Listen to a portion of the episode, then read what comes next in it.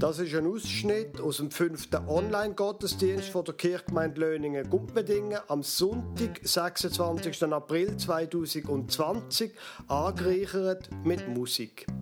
Sie hören die Lesung, Johannes Kapitel 10, Vers 11 bis 16 und 27 bis 30, vorgelesen von Thomas Stamm. Sie hören ein Zwischenstück von der Jael Wiss am Klavier. Dann hören Sie den Predigtext 1. Petrus Kapitel 2 Vers 21 bis 25 wieder vorgelesen von Thomas Stamm. Dann hören Sie die Predigt vom Pfarrer Lukas Huber über den Predigtext und am Schluss hören Sie ein Ausgangsstück gespielt von der Deborah Wiss am Cello und dem Danu Wiss an der Gitarre. Ich lese Ihnen einen Text vor aus Johannes Kapitel 10. Ich bin der gute Hirte. Ein guter Hirte setzt sein Leben für die Schafe ein. Anders ist es mit einem, dem die Schafe nicht gehören und der nur des Geldes wegen als Hirte arbeitet. Er wird fliehen, wenn der Wolf kommt und die Schafe sich selbst überlassen. Der Wolf wird die Schafe packen und die Herde auseinanderjagen. Einen solchen Mann interessieren die Schafe überhaupt nicht. Ich aber bin der gute Hirte und kenne meine Schafe, genauso wie mich mein Vater kennt und ich den Vater kenne. Ich gebe mein Leben für die Schafe. Zu meiner Herde gehören auch Schafe, die jetzt noch in anderen Stellen sind. Auch sie muss ich herführen, und sie werden wie die übrigen meinem Ruf folgen. Dann wird es nur noch eine Herde und einen Hirten geben. Meine Schafe erkennen meine Stimme. Ich kenne sie und sie folgen meinem Ruf. Ihnen gebe ich das ewige Leben und sie werden niemals umkommen. Niemand kann sie aus meiner Hand reißen. Mein Vater hat sie mir gegeben. Und er ist stärker als alle anderen Mächte. Deshalb kann sie auch keiner aus der Hand meines Vaters entreißen. Denn ich und der Vater sind eins.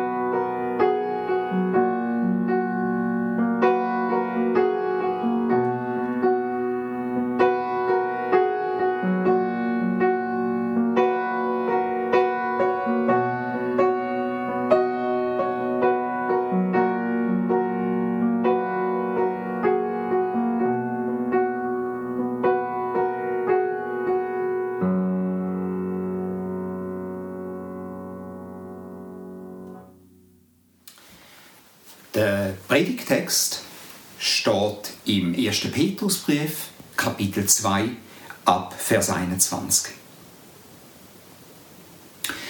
Als Christen hat euch Gott dazu berufen. Denn auch Christus hat für euch gelitten und er hat euch ein Beispiel gegeben, dem ihr folgen sollt.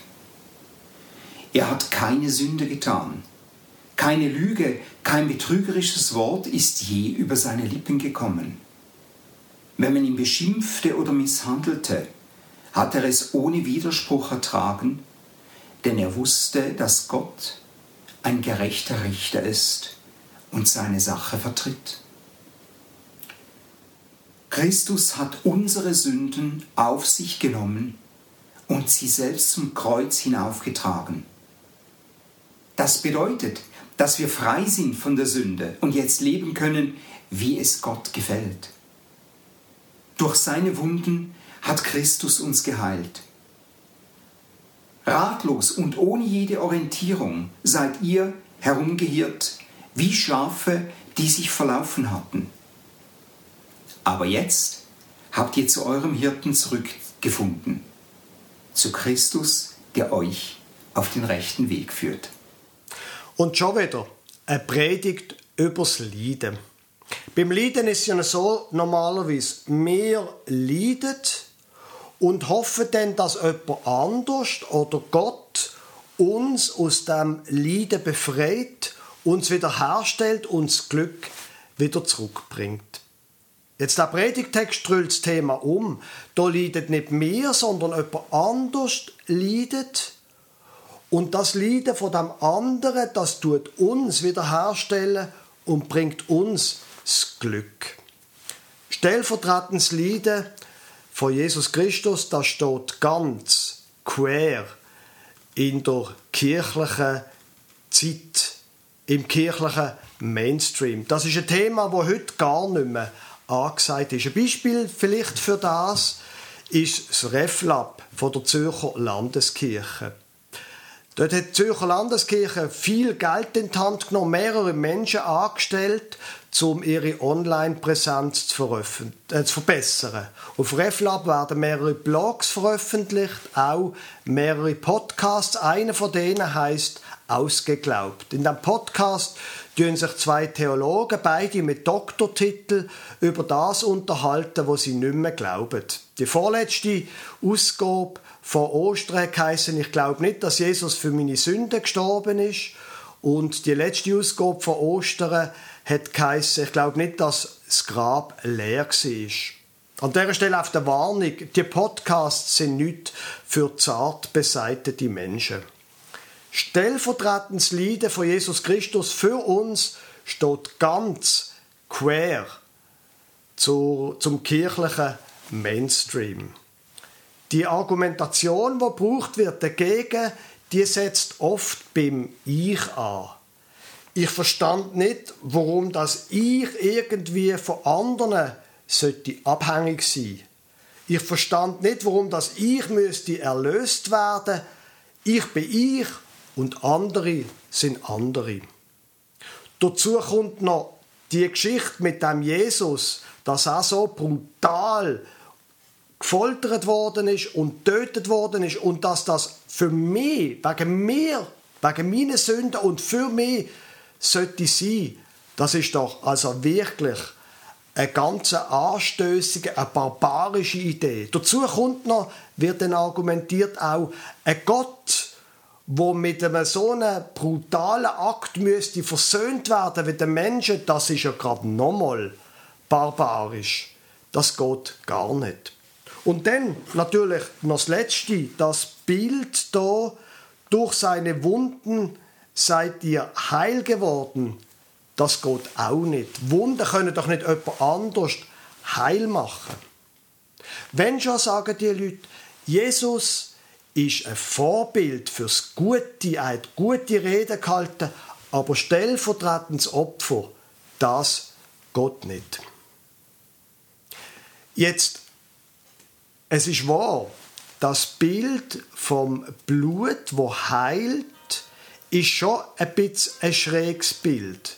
Das weiß ich ja zum Beispiel als Mann, wo sich auch muss rasieren, auch wenn ich mich schneide, und das dann auf irgendein weißes T-Shirt oder ein Hemdli tropfen, dann wird das Hemdli von dem nicht sauber. Ich habe auch schon am Sonntagmorgen, wo ich mich parat gemacht habe für einen Gottesdienst und ein schönes weißes Hemdli angezogen habe, es wieder müssen abziehen, weil ich gesehen habe, dass ich mich, weil ich erst dann gesehen habe, dass ich mich ähm, beim Rasieren geschnitten habe und dass ich das Hemdli verblutet habe. Das ist mir völlig klar.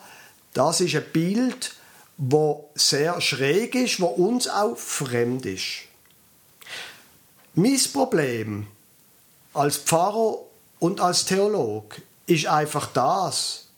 ich bin nicht sicher, ob es darum geht, dass ich mir die Bibel passend mache für meine Ideen über Gott und über mich.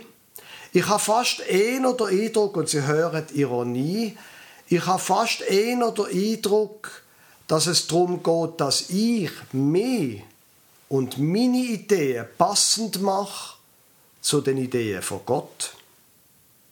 Also kann man sich bei so einem Text wie vom ersten Petrusbrief, kann man sich jetzt einfach abwenden und sagen, das will ich nicht. Oder man kann probieren, diesen Text zu verstehen. Seine Wunden also haben für uns etwas Gutes bewirkt. Und er hat gelitten für uns. Das ist ein Gedanke, der sich über die ganze, durch die ganze Bibel durchzieht. Es ist auch ein Gedanke, der zum Beispiel als Bild an der Decke von der Kirche Löningen aufgemalt ist. Da sieht man das Lamm, wo jetzt von dem Bild an der Decke in Löningen von der Offenbarung die Macht in der Hand hat, um die sieben Segel zu brechen es ist aber ein Lamm, das nicht mehr blutet, das ist vorbei. Es ist am Ende der Bibel. Aber es ist ein Lamm, das das Kreuz noch bei sich hat. Das Thema vom Opfer ist etwas, das ganze, die ganze Bibel durchzieht. Zum Beispiel Sündopfer im Tempel früher. Das hat so funktioniert. Wenn einem Menschen etwas misslungen ist oder er schuldig geworden ist, hat er ein Opfertier zum Tempel gebracht. Er hat dann seine Hand aufs Opfertier draufgelegt als Symbol dafür, dass seine Schuld auf das Tier übergeht. Und dann hat er selber und nicht etwa der Priester, hat er selber das Tier tötet. Und dann hat nachher der Priester weitergemacht, um das Opfer noch ganz vollziehen. Das Thema vom stellvertretenden Opfer ist also etwas, was schon im Alten Testament immer und immer wieder vorkommt. Und Stellvertretung, noch ein weiteres Beispiel, das kommt schon ganz am Anfang von der Bibel vor. Am Anfang von der Geschichte von Abraham, wo er dann endlich seinen Sohn Isaac bekommen hat in dieser in dieser dunklen Geschichte, wo Gott ihm würde sagen, heißt er solle den Sohn opfern. Und im letzten Moment sagt Gott, nein, mach's nicht. Und der Abraham findet ein Lamm und kann das stellvertretend für seinen Sohn opfern. Also eine Geschichte, eine dunkle Geschichte zwar, aber über Stellvertretung. Und Jesus in der Karwoche liegt ja erst ein paar Wochen hinter uns. An Gründonnerstag im letzten Abendmahl nimmt der Wein und sagt, das ist mein Blut, das vergossen wird zur Vergebung von euren Sünden. Also Jesus stellt sich da selber nicht nur als moralisches Vorbild dar, sondern er sagt, ich bin das letzte Opfer, wo wird geschlachtet werden, damit es euch gut geht, damit ihr wieder hergestellt werdet und dass ihr könnt glücklich werden. Also, das ist das Bild davon und die Frage ist, was genau kann jetzt der Text von Petrus für uns tun? Durch seine Wunden seid ihr heil geworden. Für mich selber hat die Idee von der Stellvertretung tatsächlich in meinem Leben eine heilende Wirkung gehabt. Das erste Mal ist etwas gesehen, wo mich auch herausgefordert hat. Es geht schon ein bisschen am Selbstverständnis, an Selbstverständnis und an der Eitelkeit. Die Idee, dass ich nicht ganz so gut sollte sein, wie ich gern wäre und wie ich sollte sein. Das verletzt die Eitelkeit schon ein bisschen. Aber wenn man sich dann irgendwann auf das einlässt, merkt man, dass ausgerechnet in dem eine große Kraft steckt. Ich muss mich und ich kann mich auch nicht, ich muss mich nicht selber retten. Es ist ein anderer, hat sein Leben gegeben, damit ich gerettet werden kann. Das hat Auswirkungen im Alltag. Ich habe, das ist ein längerer Prozess aber irgendwann habe ich gemerkt, eigentlich muss ich auch vor anderen Menschen gar nicht immer gut dastehen. Es ist ja normalerweise so, wenn man angegriffen wird, irgendwie, wenn man kritisiert wird, dass man sich selber verteidigt.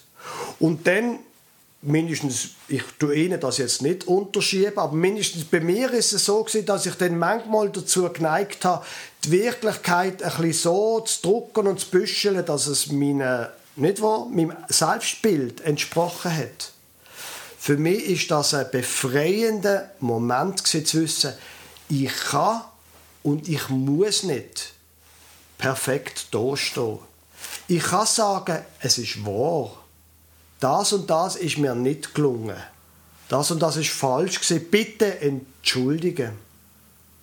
Es ist befreiend, können zugeben, es ist wahr. Ich habe versagt. Durch seine Wunden, durch seine Wunden seid ihr heil geworden.